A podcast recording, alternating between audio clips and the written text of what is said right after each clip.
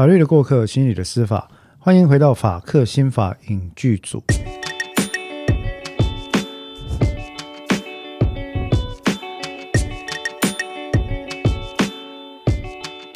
各位听众朋友，大家好，我是黄志豪，我是彭湘君。那么，呃，欢迎各位哦，回到我们法克新法影剧组，简称法影的这个节目了哈。那我们的节目其实一直以来都是在讨论，就是说从影剧的观点呢，来讨论跟司法心理学相关的议题。那所谓的司法心理学，久没讲，搞不好大家又忘了哈。所谓的司法心理学，其实指的是。把心理学的理论架构、应用跟研究，还有相关的这些，当然也包括限制在内哈。那应用在司法议题上面来做一些思考。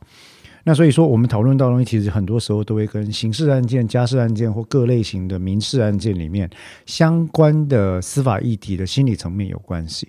那么今天我们要讨论的电影呢？是一部也是我其实也算是年代久远的电影啊。这部电影呢，在一九九六年上映，它是一个其实是一个相当有名的一个美国的法律惊悚片啊。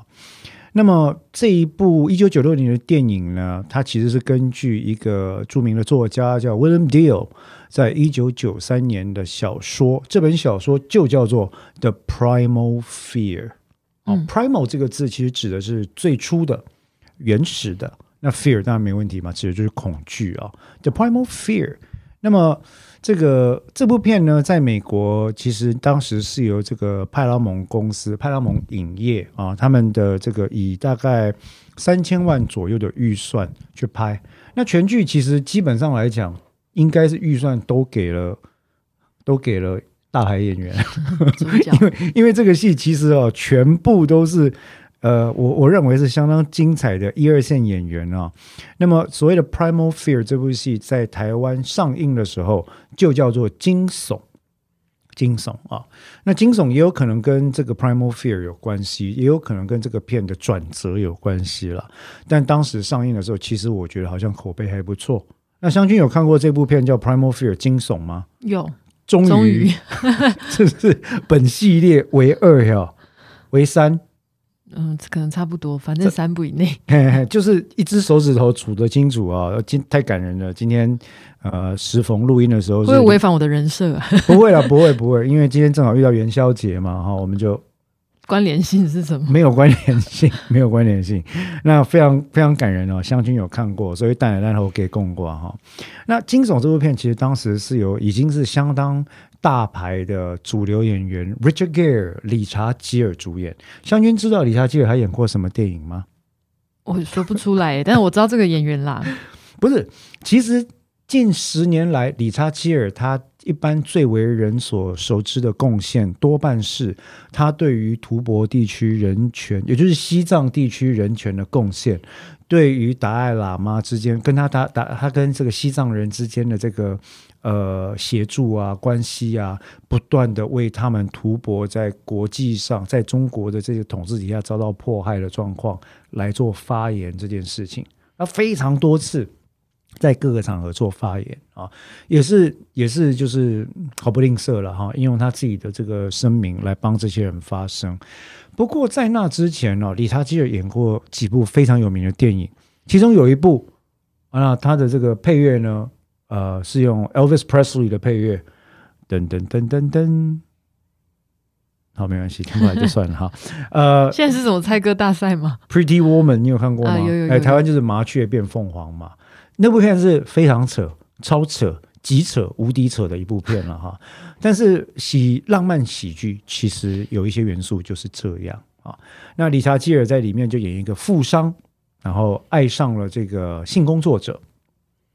并且呢，透过父权以及金钱权力的规训跟感化，把性工作者成功的教育成一名他心中好的伴侣。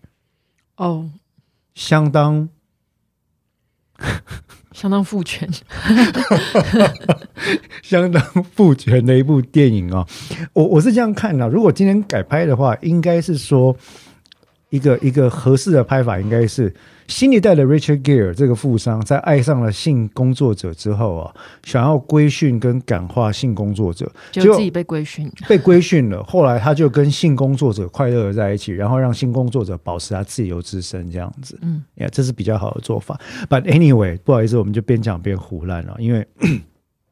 因为最近我发现我们的节目呢，完全没有办法上这个各大这个这个呃畅销吗？还是收听排行榜这样子哈？那收听的人数也没有很多哎，可是应该说不少了。但是不要贪心啦，一个人也是人啊。哦不不不，我我有讲过，有一个人做，我们都有一个人听，我们都做。但只是有时候你会不禁想说，哎，我们的节目，嗯，知识量也够啊，太够。后来被批评说太多。然后偶尔也会讲一讲干话啊，哈，但是收听的这个量不多，有点可惜，但是并不会打击我跟湘君的信心这样子。我自己都没有听，坦白说，我会听啊，会听到睡着这样，但是一直有很多朋友给我们鼓励啦。是说真的，一直有非常多朋友给我们鼓励哦，真的是感谢你们持续收听，所以不要担心，我们不会放弃哈。好，回到《Primal Fear》这部电影，那里面除了 Richard Gere 之外呢，因为这部电影。也引引出了一个后来非常非常闪亮的一个明星，他的名字呢叫做 Edward Norton，爱德华诺顿。嗯，爱德华诺顿将军知道吗？知道。看过他什么电影？我又讲不出来。我知道这个演员 Edward Norton，其实以近代来讲，他演的大概像是呃布鲁克林桥，呃有一部小说改，他跟 Bruce Willis 演的。布鲁斯威利演他演一个有有那个呃自闭症光谱类群的一个一个青年人，然后他的师傅被杀了，他们是侦探事务所，然后他要帮他的师傅报仇解谜的故事，which is pretty good，我觉得其实还不错，可是大家好像没有人喜欢，卖的也不好。那一直我认为 Norton 是一个很棒的演员，他的演技收放自如。他当年啊，当在那之前还有演过浩克哦，你你知道吗？漫威版的浩克，那个时候还叫做无敌浩克，The Invincible Hulk 的时候，他演的是里面的那个版本，浩克的版本。哦，可是后来可能就擦身而过，就换那个马克·鲁法洛来演。好，要不然他现在应该也是赚了很多钱。不过他在这部片里面表现真的很精彩，很精彩。嗯，他回到《Primal Fear》里面这部片，这是他当年第一部算是正式正式出道作哈，非常非常的令人战栗。呃，很棒的演技啊！那这部片的剧情大纲大概在讲什么？当然，其实还有一些演员哈，我们就没有一一去讲了，像那个 Laura Laura 呃 Lenny 等等啊。那其实它剧情大概就要讲说，这个案子发生在芝加哥。那在芝加哥这边呢，某天发生了一个这个凶杀案。这个凶杀案呢，涉及了该地的这个大主教啊，Archbishop。那这个大主教呢，他遭到了残忍的杀害。那在现场呢，犯罪现场满身是血，随即遭到警方列为主要嫌疑人，也因此加以逮捕的是一名年仅十九岁的唱诗班男孩。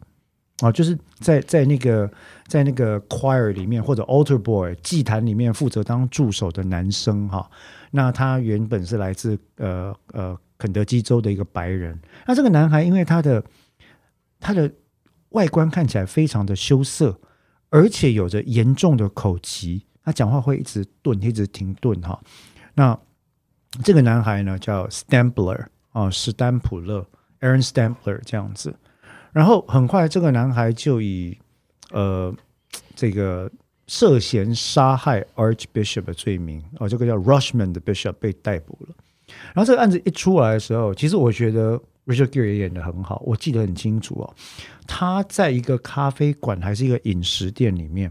看到了这则新闻啊，那他立刻就打电话给他的助理说：“你去跟我联络这个案件的负责警官以及被害呃以及当事人，跟他说我要帮他辩护，不用钱的，这是一个好机会。”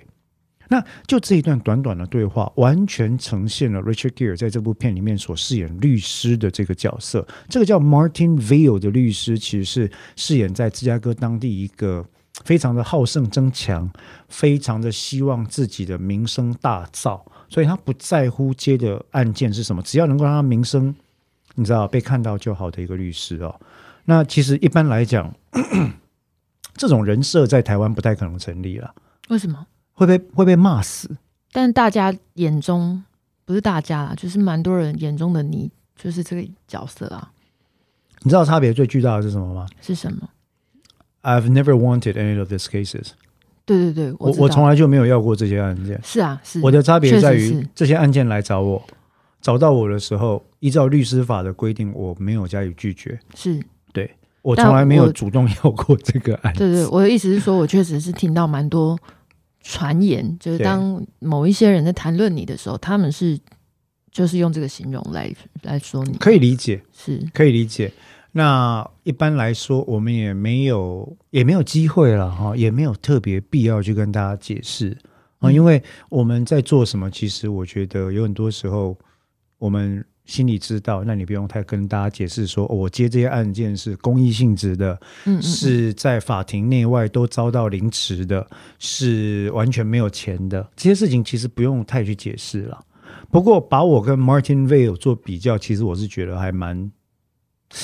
也不能说应该这样讲，我们的动机完全不一样。嗯可是我们对案件的热情，我觉得他他并不是一个坏律师。确实是他非常用心的在办这个案对，件。这里这里面这个 Martin Vale 是极端用心，而且为了保护当事人的权益，他浑身解数都使出来。嗯，哦，也没有，基本上也没有使出所谓的违法手段，对，没有超越伦理的。对他都没有，他只是非常非常的认真嗯在做这件事情而已。那你说他的动机呢？其实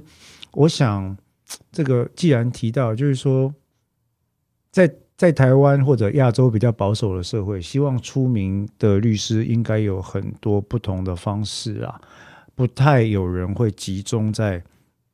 接这类型的案件了。这个类型一定很难办呐、难办。然后我刚刚有讲到，法庭内外都会被凌迟，嗯，呃，包括舆论，或者是说，很多时候我们接这些案件的时候，大概一进法院，呃，司法人员不太会给我们好脸色看了。啊，他就会觉得说，哎、这种人渣你也是案子你在接啊，这情况嗯嗯嗯其实我们遇到蛮多的。那啊，没关系，这部分反正言言尽于此。但是 Martin Vale 这个律师的形象，其实我认为这个人设在美国可以成立，在台湾不容易啊，不容易，这是一个。那另外一个呢，其实哦，我们就沿这个剧情讲下去哦。那他一旦他说他在现场就说他要开始办这个案件之后呢，于是他开始去访谈，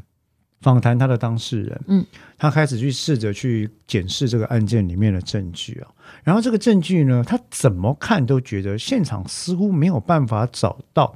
不是由他的当事人所犯下这个案件的证据。嗯，好、就是说感觉上就是他做的，然后看了现场证据也觉得是他做的哦，等等等等等等。那他就一直不断的去挖这个证据。后来在过程里面，他就我我们就简略一点讲，他其实后来发现了两个很惊人的事实。第一个事实是在这个案件里面，他挖出来的是，哎，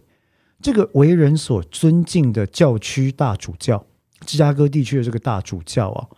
呃，其实并不是大家想的那样的单纯无邪。嗯，呃，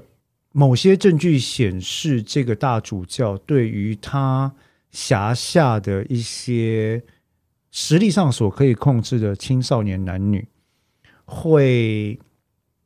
有性侵害或者性虐待，嗯，或者是请这些青年男女表演一些性行为的，疑似有这样的状况存在啊、那有一些证据似乎也显示了这个状况啊、最后找出来是有录影带嘛？啊、这个片里面是这样讲，这是第一个令人震惊的消息。那这个时候，其实辩护律师就很麻烦了。为什么呢？因为这个案件哈，就是在台湾社会也是很典型的，被害者是一个呃为人所爱的形象，而杀人者是一个为众人所恨的形象嗯哈、那他掌握了这个对被害者不利的证据，该怎么运用这件事情？法院会不会准让他提出这件事情？其实就是非常难的事了。会让大家觉得在侮辱这个死者。对，大家就会觉得说，哎，你现在消费死者哦，那难道难道就算就算他有什么品性不端，他就应该被杀吗？你拿这个是模糊焦点，确实是不应该。对嗯但是我有一点意见跟湘军不一样的是说，很多时候律师在真在办理一个刑事案件或民事案件或任何类型案件的时候，我们有必要呈现出案件的脉络，因为这跟量刑有关哦系。，我的意思是说，他确实不应该被杀，无论他是怎啊，样的人，对是是是，对。那对啊，所以不管怎么讲都不应该杀害他了哈。嗯。但但是就是说，有些时候就是说，这个被害者不必是一个完美无瑕的人，他不需要是完美无瑕的人，任何人都不应该被害，就这么简单嗯。哈、但是以律师的观点来讲呢，在本案要证明，如果万一真的是我的当事人做的话，那么他是不是受到什么样的刺激？嗯，犯罪时所受的刺激，他的动机如何，这个都是在法律上要求要去辨明的啊、嗯这是法律有规定的东西，所以他也有可能要考虑提出这件事，是只是这个后果显然非常的严重。是，另外一个同样令人震惊的消息是，他竟然发现了，在一次强烈的这个访谈里面哦，就是很 intense 的访谈里面，张力很大。他发现了他的这个当事人 Aaron 哈、在某个巨大的情绪刺激之下，竟然似乎出现了第二个人格。嗯，这个人格呢叫做 Roy。R O Y 啊，本来那个那个胆小害羞，然后会口疾的男孩是 Aaron 嘛，然后刺激之下出现了一个 Roy，这个 Roy 非常的强势，然后非常的自大，嗯非常的聪明哈，然后就开始跟他对话，然后他这个这两个人格之间互相称呼，也没有互相称呼啦。Roy 知道有 Aaron 的存在，但 Aaron 每次在这个 Roy 的人格出现的时候，他都会说：“我我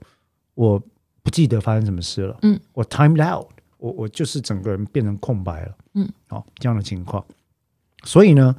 这就牵扯到一个问题了。我们在司法心理学或精神医学里面常常会提到，其实也是很多影剧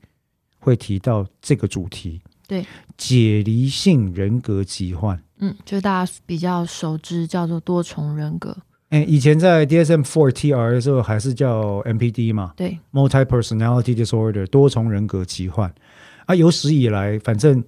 诶，我们华文或者是美国也很多哈。以前最常大家混在一起，就是把视觉失调症跟多重人格疾患这些东西呢混为一谈，对，因为以前叫他们大家分裂症。叫做人格分裂跟精神分裂，大家就会觉得是不是一样的意思？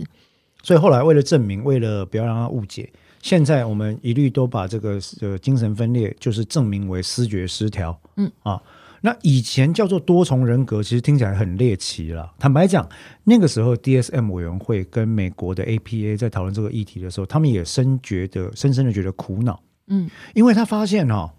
太多的电影都把所谓的解离性人格疾患的这个这个剧本滥用。嗯，所以呢，以至于所有人都觉得说，呃，多重人格疾患是很容易出现的毛病。嗯，多重人格疾患是没事就会出现不同人格的状况对，啊，有两个、三个、五个，再加上当年有一本畅销书，二十四个比例，对二十四个比例的争议非常大啊。将军，可不可以帮我们讲一下二十四个比例那时候争议大概什么地方？还记得吗？我不知道哎、哎、不知道，那个时候有一个 Doctor Vice，你记得吗？嗯他用所谓的 regression 的手法，哦，就是所谓的呃回溯过去的手法，其实是一种深度的分析或催眠了。然后在他的患者身上，在他的个案身上哈、每一次用了呃 regression 的手法之后呢，就引出了第二、第三、第四，然后最后引出了他，据他宣称引出了多达二十四个不同的人格，嗯，有老有少，有男有女，里面的知识、语言跟口音甚至都不一样，等等等等，嗯，那所以后来就出了一本非常，呃，我不想用这两个字，猎奇，不能说他猎奇，因为他还是有博士学位的，嗯，非常引人注目的书，嗯，二十四个比例，那。我刚刚讲到，其实美国心理学会、精神医学会跟 DSM 委员会也深感困扰，是因为太多电影喜欢拿拿多重人格这件事情来写东西。嗯，哦，因为还有什么比这个更你知道更引人注意的呢？一个人啊，有两个疾患，对不对？而且这很考验演员的演技，大家看了会觉得很过瘾。是是没错啊、那但是我们也可以，其实像这样的一个一个呃，我觉得像这样子一个描绘哦，一直以来我认为是在人类过往探讨有关人性的二元论。二元论基本上是一个偏狭的观点，嗯善与恶，光明与黑暗，啊啊，正义与邪恶，理性感性，理性与感性，这种二元论一直以来是我们长期对于人类的性格的一种呃幻想了哈，嗯就是我们想它大概是这样子。那其实最早在应该说著名的畅销文学作品里面，首先讨论这个议题的是那个 Robert Stevenson 的《Doctor Doctor Jekyll and Mr. Hyde》嗯变身怪医，后来做成音乐剧，音乐剧很好看哦，我有去看哦。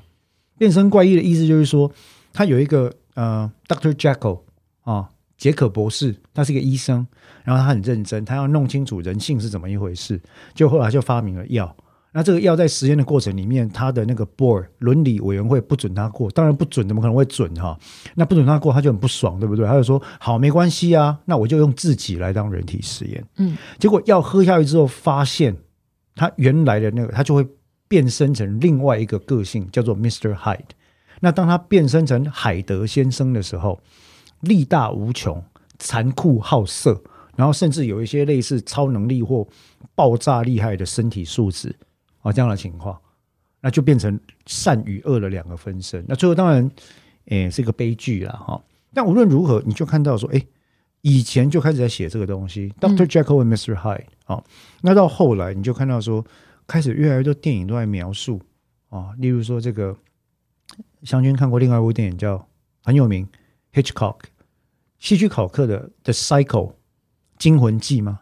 好像没有，在里面的贝兹旅馆，就是女主角投诉的那个旅馆里面，哎，那个老板是一个非常很壮士、很忠良，然后很 nice 的这个这种中呃一个男性，白人男性。哦，但是他其实就是一个哦，用现在的术语来讲，就是一个好像严重的精神病患者这样子。后来像这样的描述越来越多，然后其实当时大概呃 DSM 协会跟美国精神医学会他们都觉得非常困扰，就是说流行文化里面对于精神障碍的形象逐渐有猎奇跟窥淫化的趋势，嗯，尤其是在所谓的多重人格这个议题上，对，所以后来他们就把它证明为 dissociative identity disorder。dissociative dissociation 跟 dissociate 指的就是解离啦。湘君，什么是解离？哇，这个好难跟大家解释哦。解离它是一种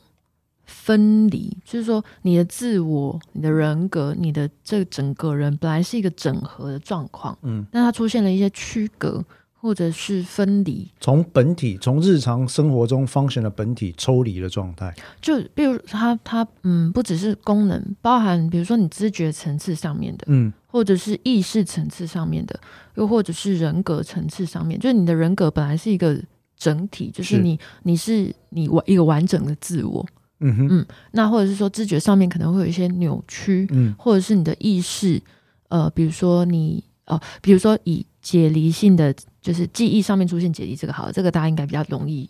比较常听到，就比如说你某一段时间你完全不记得嗯。那个是什么，那看起来就是说那段时间的记忆跟你这个人原本其他的记忆分离了嘛，大概是这样子的状况。嗯哼。所以你原本只有一个人格，他这个是你的人格是会在不同情境下、不同时间下面会有某种的同整性。你知道我是一个完整的我但如果你出现不同的人格，而他们看起来是不同，甚至是不同人，所以他们之间就有所分离嘛，大概是是这个意思。是。那其实这个解离哦，所谓的解离性人格疾患，应该说直到现在为止，在精神病理学上，在临床心理学上，呃，在精神医学里面呢，都还是亟待研究的一个现象。是，最主要的原因是因为这样子啊，跟也跟大家讲，我们在精神医学或临床心理学上对于实证的要求，其实是有一定程度的水准。嗯，那这些水准、这些要求、这些归类、这些统计的统整方式，都需要依赖病例。可是问题是哦，临床上要对于解离做确诊这件事情非常不容易。嗯，解离可以说这个 DID 哦，我们讲到了解离型人格疾患这件事情呢，在临床上至少就我自己所认识的相当多的精神专科医师，嗯，或者是临床心理师，非到万不得已，他们是非常不愿意下这个诊断。是，毕竟它盛行率很低啊，就跟呃人格障碍症一样啊。对，跟 PD 一样哈，他就是，甚至有些精神专科医师会描述他说，他本人在受训练的过程，老师也会谆谆告诫他，解离 DID 跟人格疾患 PD 这两种，是当你已经都没有办法找出任何相对应的诊断，没有任何证据的情况，你才会放在最后来考虑。嗯，啊，他不会是你优先考虑的对象，是，对毕竟盛行率是很低。很低的。对，所以在这种情况底下哦，呃，又回到我们先前讲，就是说你在电影里面最常看到就这个东西，嗯，可是实际上在生活中，这个例子非常非常非常非常非常的低啊。嗯但我要讲澄清一件事情，就是说这个这个解离性人格障碍症，它从成立这个诊断到现在以来，因为它是一个，我觉得它可以说是一个争议性最高的，包含在精神专科。心理师就是我们相关的专业里面，它的争议性都非常高，常高甚至它会有一些政治性的因因素。说说看，嗯也就是说？比如说，它会一个时期一个时期，它的盛行率有时候会突然很高，突然很低，没有到没有到，比如说像忧郁症那么高啊。我的意思说，它会有一个密集性的起伏。嗯哼，呃那这个东西可能会与当时的对于这件事情的相信，例如说一个案例跑出来，其他人就开始觉得说，哎、这个可能也是，那个可能也是。嗯但有一段时间，大家就觉得说我并不相信这个诊断，那这个呃盛行率就掉掉下来。就会被压制下去。那而且尤其是解离呃的这个诊断呢，以及他的那某些症状，其实在很多时候，例如嗯某一些，如果他是不相信这个诊断，自始至终他不相信有这个诊断存在的医师，他无论如何就不会给他这个诊断，所以也有可能他会错过这个诊断的人，他那他很常会把它分类成也就是未阴性诊断。对，也就是说他。他可能会把它分类成是比较常被丢到视觉失调症里面，没错嗯，，就因为它有一些奇异的症状嘛，譬如说它可能会展现在一些知觉的扭曲上面，是或者是他叙述的那些呃经验对你来说你觉得太奇怪了，是不是妄想啊？是不是幻觉？没错。所以很容易会被丢到那里，所以它会有一个两极性，就是说可能对于大众来说，你们可呃就是大家可能会觉得说，哎，我觉得这个好像很常见，嗯，所以也许大众会。偏向相信这个诊断，嗯但有可能在精神医学界某一些人他是偏向不相信，所以呃，这个东西到底能不能够，就是我觉得有点是说，不管你问谁，可能对于这一个诊断上面，我觉得多少都会有一点他自己的立场在。而跟忧郁症啊其他的症。其他的诊断比起来，我觉得这个诊断在下的时候，他总是会比较有一种，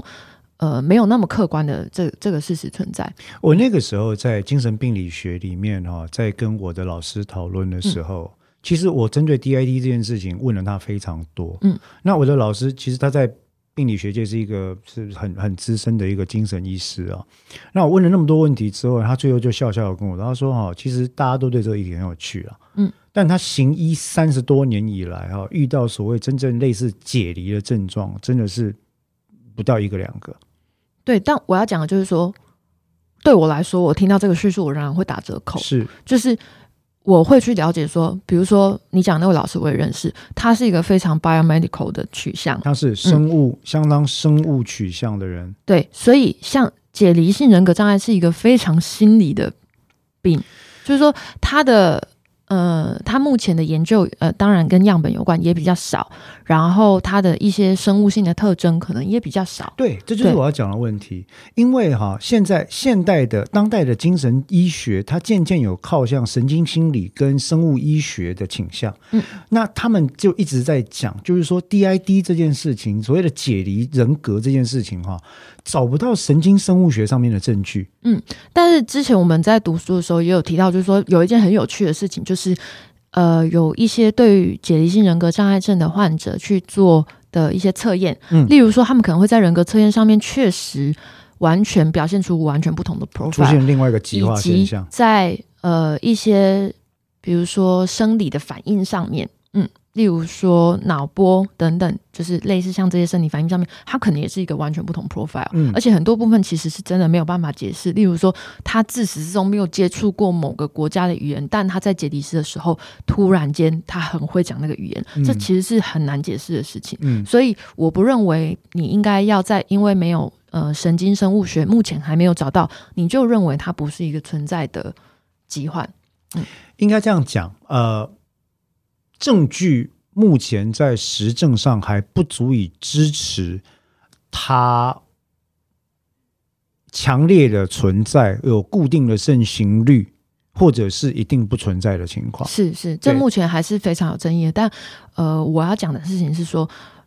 为什么我会特别提说，我还是会去就我而言，我还是会去观察这个医师他本人的立场是什么，以及他是他比较偏向的呃取向跟训练是什么。因为如果假设哦，假设今天这个症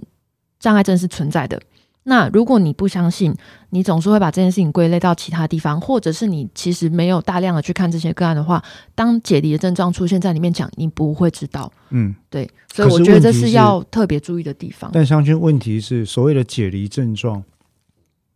我也曾经遇过这样的病理讨论哦。所谓的解离症状，有没有可能是一种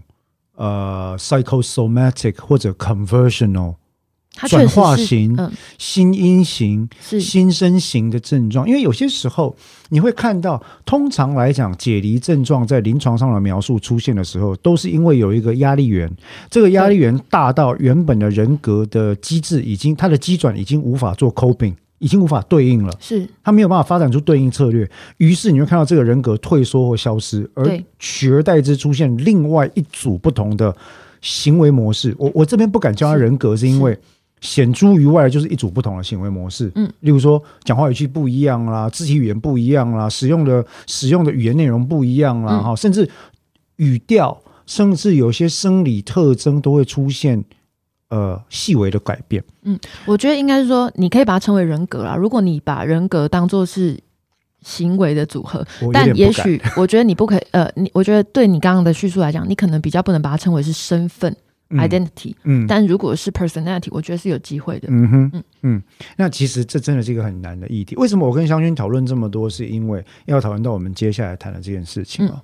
先回到剧情哈，好，我们刚刚讲到这个这个这个 Vil 律师哦，他去狱中去探去看这个 Stabler 嘛，对然，后看这个犯人呢跟 Aaron 在讲话的时候，他就越讲越火。他说：“你根本在骗我！你说不是你干的，你说什么？你一阵失忆之后醒过来，就就在血泊之中。然后那个那个大主教他就被杀了。但是我看了证据，现场没有别人，都是你的指印。然后怎么样怎么样，一切的证据都对你不利。这个案子不可能有第三个犯人存在啊！是哦，你说到底是谁？是不是你做？你是不是在骗我？这个通常律师是非常愤怒的一件事情，嗯因为我们最讨厌当事人说谎，或者是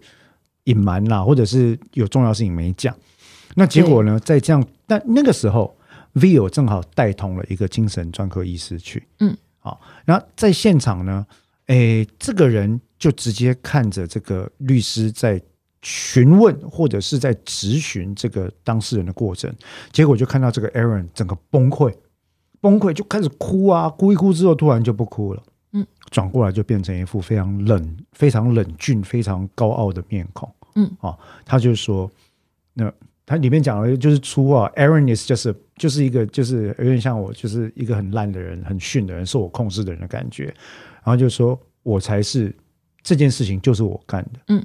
好，然后这个律师就呆住了，他说你你不是 Aaron 吗？我怎么可能会是那个烂家伙？我是 Roy，嗯，OK 好，然后他这个律师就不可置信，他说所以你的意思是？发生这件事情的时候是你做的，嗯而你的这个人格跟 Aaron 是不一样的。对，一个身体里面装了两个人。对，然后接下来这个 Roy 就对律师展开了一串冷嘲热讽，就是说你们这些人根本就看不出来怎么样怎么样，怎么样讲一堆哈。然后在旁边看到的这个精神医呃专科科医师或者心理学家有点忘掉了。总而言之，这个专科的这个专业的人员在旁边看到之后，他就开始觉得说，哎，如果是这样的话，这个确实有可能涉及解离症状。于是他就对他进行了精神鉴定。嗯，好，做了一系列的会谈啦，然后鉴定之后，最后他就到庭去陈述说，他就提出了意见说，哎，他这个其实就是一个呃不同身份的解离的状况。嗯，哦，他他自己坚信，他说以他所得的证据，他坚信就是这样的情况。然后最后呢，整个案子的高潮戏就出现在整个审判的过程。那里面的高潮出现在怎么样呢？检察官这边拿到了这个大主教对青少年少女施加性侵害的录影带，嗯，要不要放出来？啊，然后辩护人这边呢，把被告送上了证人台，当场进行交互诘问或者是询问的时候，要不要让他的压迫他的情绪，让他另外一个人格跑出来？这几件事情，嗯，那所以整部戏就就在一个大反转的高潮底下落幕。虽然是很久以前的电影，一九九六年了，我觉得那个还是留给大家自己看，非常精彩。非常精彩，非常精彩。而且他的法庭戏说夸张，坦白讲也没有夸张到哪里去，基本上是按照美国的刑事诉讼在走，很精彩的一个一个戏啊。嗯但是从这边我要讨论到的一件事情是精神鉴定这件事情，嗯，以及另外一个这个案子我们大家最常拿出来讲的诈病这件事情是这样有暴雷吗？啊，不要紧了。一九九六年这个案子哈、其实觉得跟诈病有关系了，嗯，但是有关系有可能是没诈变有诈，或者有诈变对，因你有可。能觉得他骗你。嘿，啊，事实上他可能不是骗你，但最后发现他又真的是骗你，或者是你可能觉得他骗你，后来发现其实他真的没有骗你，只是看起来像在骗你。嗯好那这部电影无论如何结局是这样子，他这部电影正好跟我们讲的精神，我们对精神障碍的迷失，包括我们前一集跟蓝可儿那个案子在讨论的时候提到的迷失，以及两个现在当今台湾社会非常有问题的点，精神鉴定可信度如何？嗯，诈病是不是随便一个人，只要是患者，我来诈啊？你们临床心理师智商不够高，对不对？我智商比较高，我反社会人格，我多重人格，我诈你，你一定会被我骗。嗯，有没有可能出现这样的情况？还是有可能啊，我没有办法排完全排除这件事情。临床上有什么手法可以尽力的避免这种情况呢？首先来问一下，什么是诈病？湘君，诈病就是说你没有病，然后你假装有病。但临床上面有比较分成两个不同的状况，一个叫一个诊断就叫做诈病，另外一个叫做人为性障碍人呃人为障碍症，就是说诈病讲的是，譬如说我们会发现呃你很明确的是为了某个目的，例如说某种利益、利害逃兵役关系例如说逃兵役，你想要验退。或者保险，然后或对，或者是保险等等，这有一个比较清楚的利益，你为了这个，然后去假装你有生病。那另外一个诊断，它就是比较分成是说，哎，你好像没有，我好像没有感觉到你如果装病可以得到什么我们可以理解的利益，是。但你还是是装病的。好，那另外那个装病可能也包含了一些身体上面的症状，嗯，好，不一定是精，不一定你你不一定是装成精神病人哦，你可能嗯。是、呃，例如说有人呃把，譬如说有人把他的血滴进他的尿液嗯。简体里面，嗯。然后让这个尿液简体呃验出来是有问题的，哦嗯哦，这种也算是，嗯。嗯、但有一些可能他不一定是为了保险金，你可能不太知道是为什么，可是他就是想要，不知道为什么他就是想要那个病想要那个病人的角色嗯，可能是他，或者另外一种也有可能是比较出现常出现在儿童上面，就是说他的家长不知道为什么一直让这个小孩去看医生，然后一直让这个小孩表现出呃是某有有生病的样子，或者是家长去污染小孩的简体，好让他得到这个病人的角色，嗯这些都算是在里面。你讲的是孟乔生症候群吗？对对对，嗯，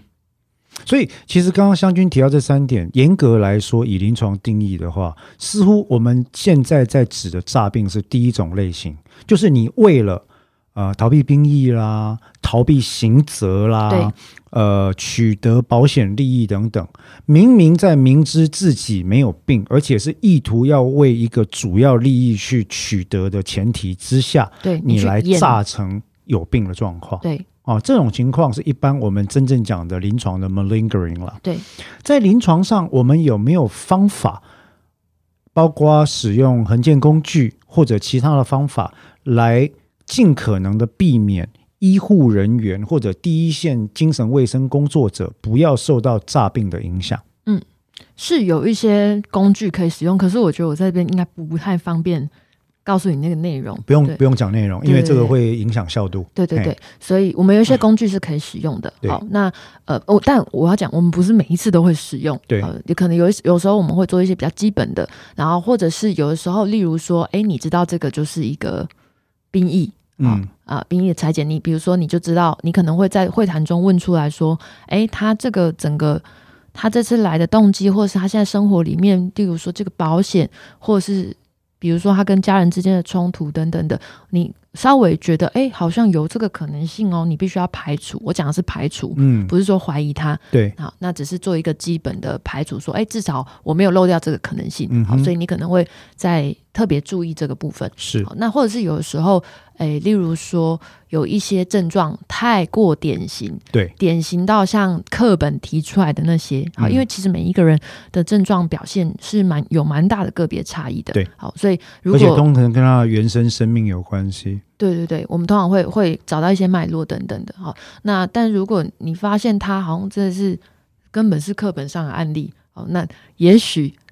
哦，搞不好他可能是看了什么书，哦，嗯看了什么电影，嗯。嗯等等的，这这些就会比较有机会，所以我们会有一些相关的可以去检验。好，那又或者是说，可能譬如说，他以以我们的病理学来讲，我们会知道说，在这个有一些部分症状，你用讲的当然可以讲得出来嘛，是。但有一些部分可能是测验上面的表现，又或者是一般人我们不太会知道的。没错，好，例如说，比如说我们知道视觉失调症的患者，他们在各个认知功能测验上面可能会有怎么样表现的 profile，嗯而这个东西是一般人不太会知道的。嗯，然后呃，他会共同表现出来。好，那这个东西如果诶我们发现不太一致，第一个我们会怀疑是不是别的诊断嘛？那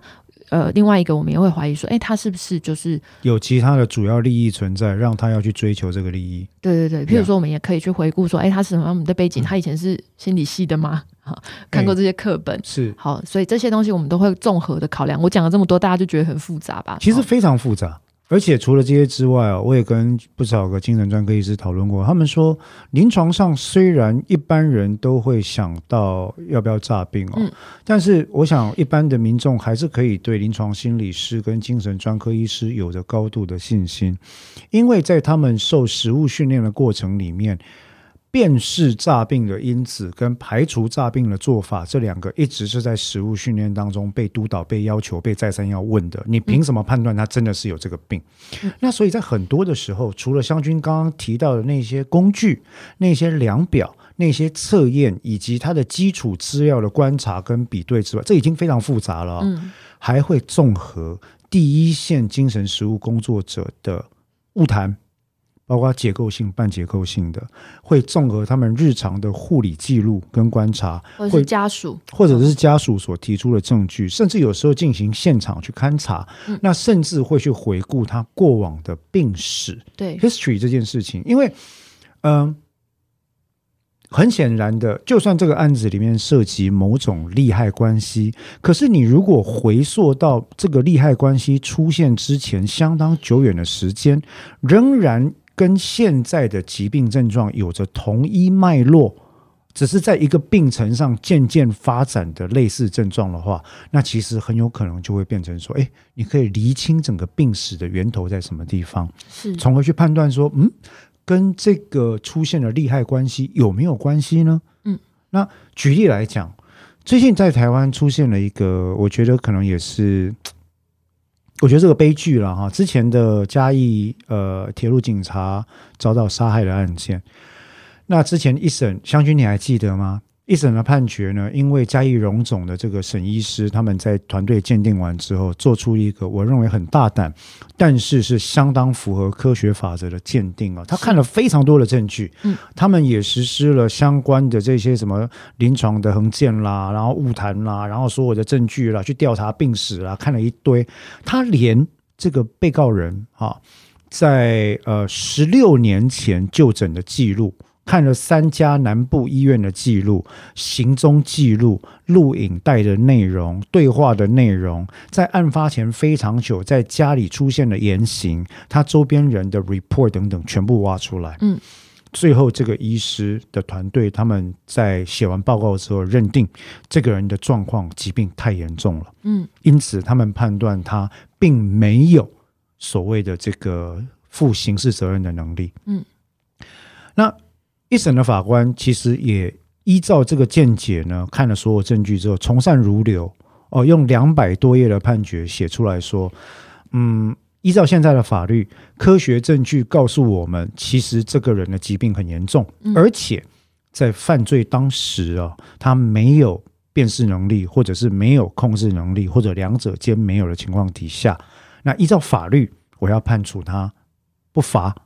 不罚呢？依照刑事诉讼法宣告无罪，第三百零一条。嗯，但是所以这个意思不是说他没有犯罪，对，而是 A 这个人犯了罪，B 但是科学证据显示他犯罪当时其实没有足够的刑事责任能力，嗯而这个不足够的程度已经到了完全丧失，因此依照法律 C，我认为我不能判他有刑事责任。对，但是 D 呢？既然宣告无罪是依照十九条，我就会依照刑法第八十七条来宣告最高年限的一个监护处分。是监护处分的意思，白话就是给他送进去精神病院，让他持续治疗了。嗯，好、那没想到这样的一个判决，呃，我我跟许多的精神专科医师都认为是非常严谨的一个判决呢。呃，最昨天还是前天出了二审判决哈，那果不其然就把它推翻掉了。嗯，啊，你记得吗？那个时候一审判决的时候，我就跟你讲说，我认为这个判决二审一定会翻案。嗯因为我认为台湾社会目前还容纳不下一个严格的去除感情因素、单纯依照科学证据判断的这种判决。是对那果不其然，二审的判决呢？呃，我只看到新闻稿，我还没去看内容。但二审的判决就说，他说一审判断他完全没有呃辨识跟控制能力这件事情，我们不同意。嗯，啊，我们找了别的医院的人来鉴定，然后依照别的医院的人的鉴定呢，我觉得，诶，他是有控制能力减损，但是不到完全没有。嗯，好、啊，用的理由就是说，啊，你看他知道他在搭火车啊，他知道那个人是警察，你看他知道他是警察呀，你看他知道现在他要去哪里呀，嗯哈、用这种我们其实觉得很怪异的理由，就说你看他是有控制能力，他是有辨识能力。要不讲一下为什么我们觉得很怪异？最主要的问题在于哦，我必须坦白讲，这会得罪人了哈。但是绝大多数的法律人根本不知道心理学跟精神医学里面，我们对于各种能力、认知能力跟执行能力的门槛，跟我们一般人认为的，只要你能够在日常生活中正常的吃饭、睡觉、走路、骑车，你就没疯。大家不知道这两个概念其实完全不同的事情。也就是说，在精神医学跟心理学里面，我们都很清楚，所谓的障碍或疾患，是因为你的某部分的认知功能、嗯思考功能、执行功能或其他类型的功能性跟适应性遭受疾病的影响，造成了一定程度的失能。但这个失能，它并不是全面性的失能。换句话说，我的脑中出现一个声音，告诉我有，告诉我外星人讲什么什么，并不会代表我今天连鸡腿便当跟排骨便当都分不清楚，是并不会代表我就要去假塞，你知道吗？对啊所以，一般法律人跟民众对这件事情的误解是非常严重的。嗯，我我也跟湘军提过，我们在法庭的时候，不止一次、两次、三次、四次遇到法官、检察官问被告说：“你知道今天是民国中华民国吗？你知道现在是早上下午吗？你知道你人现在在哪里吗？”问完都知道之后，就转过来说：“大律师，你当时哪里有疯啊？啊？”那我想，这是大家对于精神障碍一个非常严重、非常严重的误解。嗯，啊，就这这也这其实跟大家认为忧郁症就是心情不好而已啦。嗯你正面一点就没事了，是完全如出一辙的误解。嗯，可惜的是，忧郁症有人愿意为他们辩护。嗯，但是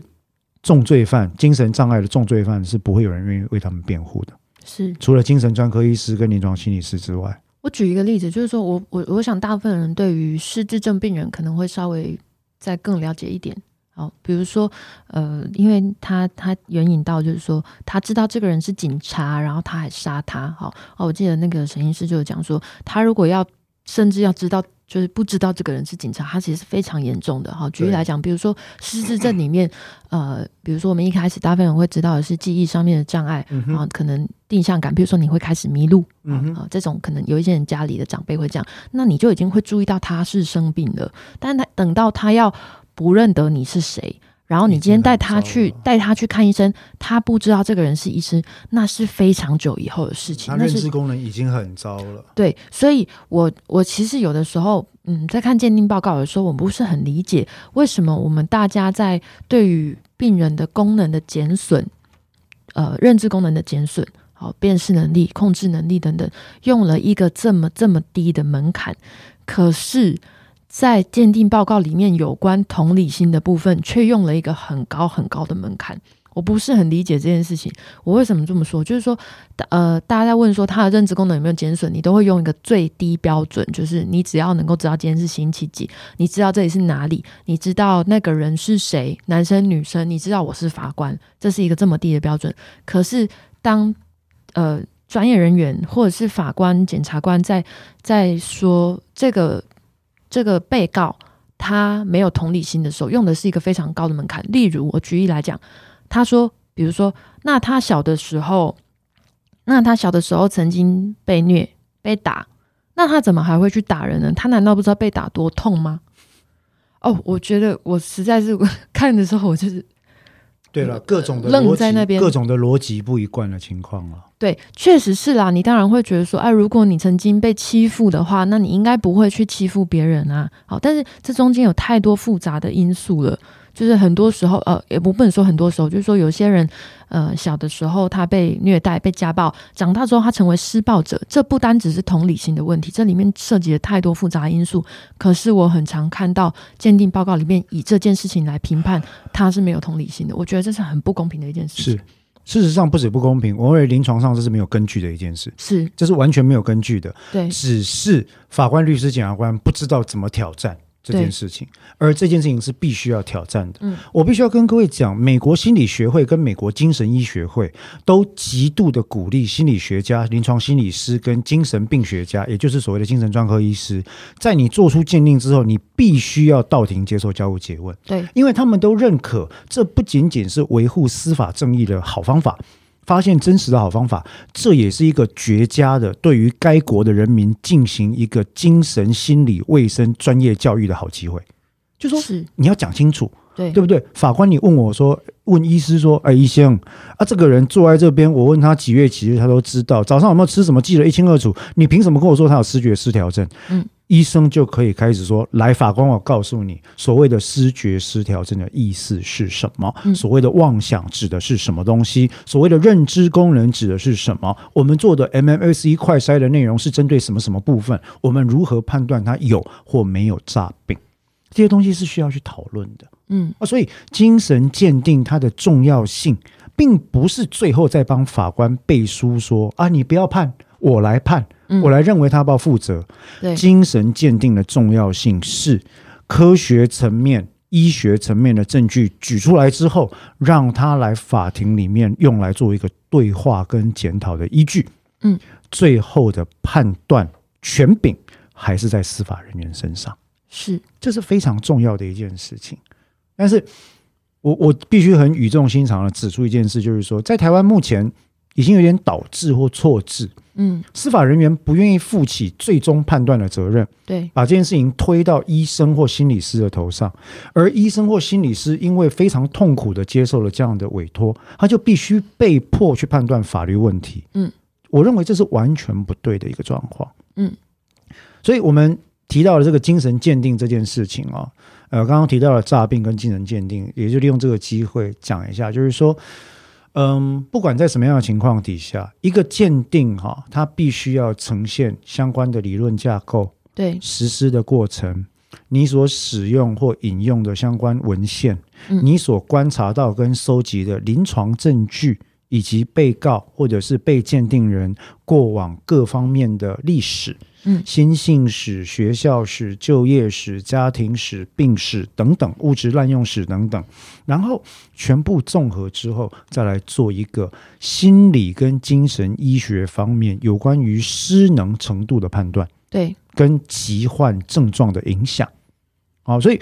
各位听我们虽然讲的好像很专业，实际上这些东西也就是以一个中立的立场来看科学证据。是，那把科学证据带到法院之后，present 出来嘛，检辩双方来讨论。对，讨论给法官听，法官来问他不清楚的东西，嗯但是问的时候要怀抱着一个来学习的心态，而不是我我发现一个问题哦，像这一次另外一个呃嘉义杀警案这个鉴定报告在法院里面受到攻击的状况，我觉得是一个相当令人惋惜的，就是说。我坦白讲，我觉得有点践踏专业了啦。嗯就是说，而且是见他那个人的人格，我觉得对你对于精神专科医师跟心理师做出来的鉴定报告，哈，检辩双方本来就有权利挑出问题、提出质疑、引经据典来加以讨论，甚至是反驳，这个没有问题的。我们也会做这些事情。我们都做这件事，而且我们都是很客气的请教说：“诶，不好意思，你这样讲，你的依据是什么？这个依据从哪里来？你的 citation 是什么？你为什么这样判断而不做那样判断？你观察到什么证据？你的判断有没有它的限制？我们会一个一个问下去。嗯，听起来是很机车啦，但是我但是被问的这个人，其实你问我，我就打给你听。对啊，而且这是这是任何临床心理师跟精神专科医师必经的训练啊。是，你要发 paper，你被问的问题何止这些问题呢？对啊，因为我们有责任，我们不能够跟你说哦，因为我是临床心理师，我不用讲到你懂，反正我就这样判断。哎，如果是那样的话，他的鉴定就一点价值也没有。是，哦，有这种人，如果你对我提出质疑，我就有我就不做了，，就傲娇。我其实有义务要说明给你听。对，对没错哈。对，那这个是我们在法律跟科学里面求真求知的精神了。可是你今天如果用一些不相干的因素去去攻击或质疑这个鉴定人，说：“哎，你凭什么在麦当劳写报告？”嗯，呃呃，请问一下，我在麦当劳写的报告，跟我在蹲在马桶上写的报告，跟我在办公室写的报告，不都是报告吗？可能有保密性的问题啊，我只想到这个。对，但是如果说保密性不是疑虑的情况底下，我在什么场合写报告，它是我智力的产出，是，我特别知识经验的产出，它怎么会有问题呢？嗯啊，那甚至说做出一些很不当的质疑啦，什么你为什么简单的呃你在什么场合写的啦？你怎么呃好像、花就是、了多久的时间写对？为什么那么快？嗯这实在是很过分的，因为太慢也会被骂，太快也会被骂。实际上来讲，哈，各位可能不知道，在鉴定实务里面，法院都会拼命的要求专科医师跟鉴定的心理师赶工、赶工、赶工、赶工，一直赶、一直赶。你可不可以最好是我今天委托你，明天就给我？真的，我不骗你啊！嗯，什么时候会好？每次都打电话去问医生什么时候会好，明天可不可以？后天可不可以？下礼拜吗？还有两个礼拜太久了啦，我们没办法，我们没办法这么久时间。嗯为什么？法院有结案的压力。嗯，可是你又要人家马儿好，又要马儿不吃草，又要快，又不给人家钱，然后这些东西其实坦白讲，是目前台湾鉴定实务非常严重的问题。对你又要详细，又要严谨，还要快。嗯，那那我们都知道这个是不可能了。是啊，是，所以我们今天呃也利用《Primal Fear》呃《战力》这部电影里面，其实就出现精神鉴定哦。那他在法庭上接受交互诘问，他也是振振有词，对不对？他就跟你讲说，我为什么判断他是 DID，我临床的观察，我跟他进行的误谈，过去引用的这个病例，然后他过往的状况、现实一出现的状况等等，两个人格之间的互动、主从关系、权力关系等等，他全部分析给你听嘛。嗯很多时候，一旦鉴定人讲到这个地步的话，我们身为律师或检察官或法官，只剩下一个判断，就是你讲这些东西背后的依论依据够不够坚强跟嗯科学。对，如果够的话，那基本上我只能选择我接不接受。嗯，我跟你辩是没有意义的啦。是，嘿，所以坦白讲就是这样对。子。但你不接受，你就是也是要提出你的原因。当然，你要提出反驳的理由。呃，身为临床专业工作者，我觉得我们一定会有限制。例如，我刚刚在讲诈病，我必须要承认一件事情，就是说，依照我们一般不是司法场域的时候，我们一般在医疗里面，通常我会倾向相信你是有生病的。如果我觉得你没有生病，我至少一定会相信你很痛苦。受到某种苦痛的困扰。对，所以我会想尽办法去了解这件事情，而不会一直把这个诈病这个东西放在最前面。我得承认这件事情。所以无论如何，刚刚问我说我是不是呃，就是我们是不是那么专业都能够排除诈病？我没有办法跟你讲说我们都可以排除，一定还是会有这个大家说被骗的可能性。只是我们确实是尽可能在呃避免这件事情。那不过，嗯，我觉得这就是为什么鉴定团队以团队方式进行的可贵跟重要。是呃，一个精神专科医师跟我讲过，他说诈病这个东西很简单，你可以暂时骗过一两个人，你不可能长时间骗过所有人。嗯，很简单。湘军刚刚讲的，跟我讲的这么多判断诈骗的因素，坦白讲了，如果有一个人可以满足所有的要素，从二十年前就开始铺梗诈病，真的太用心了，他是多想要杀这个人年，铺了二十年，就为了杀二十年后我可能遇到的一个人啊。那坦白说，这种智力已经不是，已经不是正常的状态了啦。对，哎，那我们刚刚举的这些例子哦，跟今天这部电影只是想想跟大家讲，就是说，《战力》它是一部很好看的电影，嗯，它有着丰富的剧情线，嗯，优秀的演技跟各种不同的惊悚跟转折，非常棒。可是我们想利用这部电影来跟大家讲几个议题。第一个，有关诈病这件事，临床上没有人敢拍胸脯担保，对，永远没有诈病，嗯，但实际上有非常多对应的办法，嗯好。第二件事，精神鉴定这件事情，它的本质是科学。科学的本质不是说你穿起白袍就是科学，对，科学的本质是你的论理过程、你的逻辑、你的限制，还有最重要的你的证据是是什么？嗯这几个精神跟法律其实很像。嗯，那第三个，我们也想在这边，除了推荐大家看看这部电影之外，也借这个机会去思考一下嘉义杀警案或者其他类似涉及精神鉴定的案件里面，各位评论之前有没有把报告调出来读过？大部分不过这个大部分人是不能看的啦，应该这样讲。哦不通常来讲，在判决里面他会引用啊，对对重要部分。对那判决是公开的。对，啊，判决是公开的。在各位在评论之前，有没有去把判决找下来看过？嗯我相信我们在节目里面这样讲，司法院的小编一定会赞同我们的说法。嗯，判决可以公平，可以评论，不过但是判决是确实是那个中文是有点难啊，是不好看，是不容易看，所以有一些人会致力于所谓的白话判决，对对对，也很好这。些都是可以改善的地方。但我觉得，如果假设我今天是鉴定人的话，如果你要怀疑我的鉴定，你提出问题来就里面的内容提出问题来说，比如说我的依据没有交代的够清楚，我的现象、我的观察没有交代更够清楚，我愿意跟你回答。那如果最后我回答跟你讨论了之后，我发现对我确实少考虑了一个东西，我会承认的。但是我希望大家真的是不要从一些人格上面去攻击一件事，对对对对，其实我觉得那那真的是，那那不是只是说我我并不是说你不能挑战专业或你不尊重专业，事实上应该要挑战，应该要。也应该要尊重。好、对那像我遇过非常多，包括湘军在内，我们在交互诘问的时候，其实我我的交互诘问一般来讲是是大家认为可能比较呃激烈的了哈，但我的语气一般都是很温柔的，我是觉得还好，而且其实我是很温柔的语气，但是我的问题是非常。连珠炮的，可是这些东西只是为了探明一件事情，甚至很多精神专科医师在被我问完之后，他会觉得说这样很好，嗯。你帮助我整理我的思绪，嗯，你问到了我没想过的问题，嗯，那我们的问题永远都是引经据典的。你的鉴定报告里面写到 A 点，可是我去查了文献，嗯，我发现这个文献跟你讲的不一样，请你解释，嗯，这可以问吧？这没问题嘛？对啊，比如说他在问我这个问题的时候，我可能会跟你说，哎，那个文献有什么样的问题，所以我没有考虑它。对，好，那这个就是可以对话的地方，并不一定是代表他要跟我讲的时候，就是一定要把我弄到错，或一定要反驳他。不是不是，绝对不是。对交互诘问的意义不是那样子，不是羞辱对方，不是整对方，不是去刺激对方，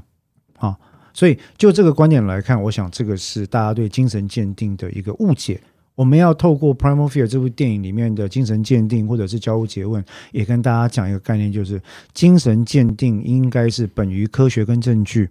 帮助法律尽可能的还原实际状态。我不敢讲什么事实真相了。尽可能了，尽可能的还原事实状态，尽可能帮知识非常有限的法律人做出合于情理跟证据的判断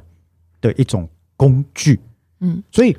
不要去羞辱制作这些工具的人，嗯，不要去羞辱呃接受鉴定嘱托的专科医师，嗯，不要只是因为法官的判决跟你觉得理想的不一样就去羞辱他，这不是一个理性的做法。嗯，啊，这个是我们真心想跟各位讲的。那另外一个最重要的，电影看看就好，呃，Primal Fear 看看就好。这像这样的电影很多啦，日本也有一部片叫《刑法三十九条》，类似的主题，也是在讲凭什么精神病杀人就可以减刑或免刑。嗯哦，当当然他是被害者的呐喊，可是我们就必须要考虑到，这是整个社会文化、人类学跟法哲学演进的问题。嗯，它不是一时一地你就可以凭一件事情来推翻整个价值的，它有它的难处。嗯啊，所以我想利用这个机会，我们今天花多一点的时间来评论。那在这最后，我们也想邀请大家，除了看看《战栗》这部电影之外呢，惊悚惊悚，惊啊惊悚惊悚啊！战栗是 Michael Jackson 的恐怖片，拍着拍着 也去看一下嘉义杀警案一审跟二审的判决，嗯，然后想想看，你希望对法官跟医师提什么样的问题？嗯，啊，可以想一下，好不好？我们尽可能用理性跟科学的方式来看待这些内容。嗯，我觉得我要补充一最后一点，就是说目的并不是要减刑啊，我们并不是这么单纯的说哦，因为他是精神疾病患者就一定是绝对，不是，这个中间真的有非常复杂，嗯因为他跟我们没有利害关系。而且这中间会有非常复杂的判断，因为他要看的是他当下嘛，譬如说他可能就是一个行为时，焦虑的人，嗯哦，那这是一种精神疾病啊、精神诊断，但是他当下跟这个东西好像没有直接的，他没有被受这个症状控制，这不是那么直接的一个关联性。那当被害者的呐喊在讲说精神病就可以减刑吗？我想要提醒你，就是说这件事情背后讲的是被害者他要表达的不是减刑本身，而是他受到这件事情的情绪的痛苦。所以也许讨论的不只是减刑，因为减刑也许不能够直接对应到他的痛苦，只是他用这样子的方式表达。所以，我们也许可以除了在刑法上面以外，也用其他的方式去思考，我们如何能够帮助被害者多一点。对帮助被害者的情绪，或者是帮助大众在这个案件里面其他人跟着受伤的这种情绪，该怎么样的去嗯缓解？嗯嗯，我觉得得这个才是背后真正的问题。确实如此。好，那我们今天的法赫新法影剧组讨论到《战力》这部片的 Primal 惊悚，Fear，惊悚，哎惊悚，这为什么一直在讲植入？什么东西？对，一直在想 Michael Jackson。对不起，惊悚这部片的 Primal Fear 就到这边。嗯那我们也真心的希望大家除了看看电影、听我们的 Podcast 之外，也去看一下相关的这些案件，它的内容是什么。好，那今天就到这里，谢谢各位，拜拜拜。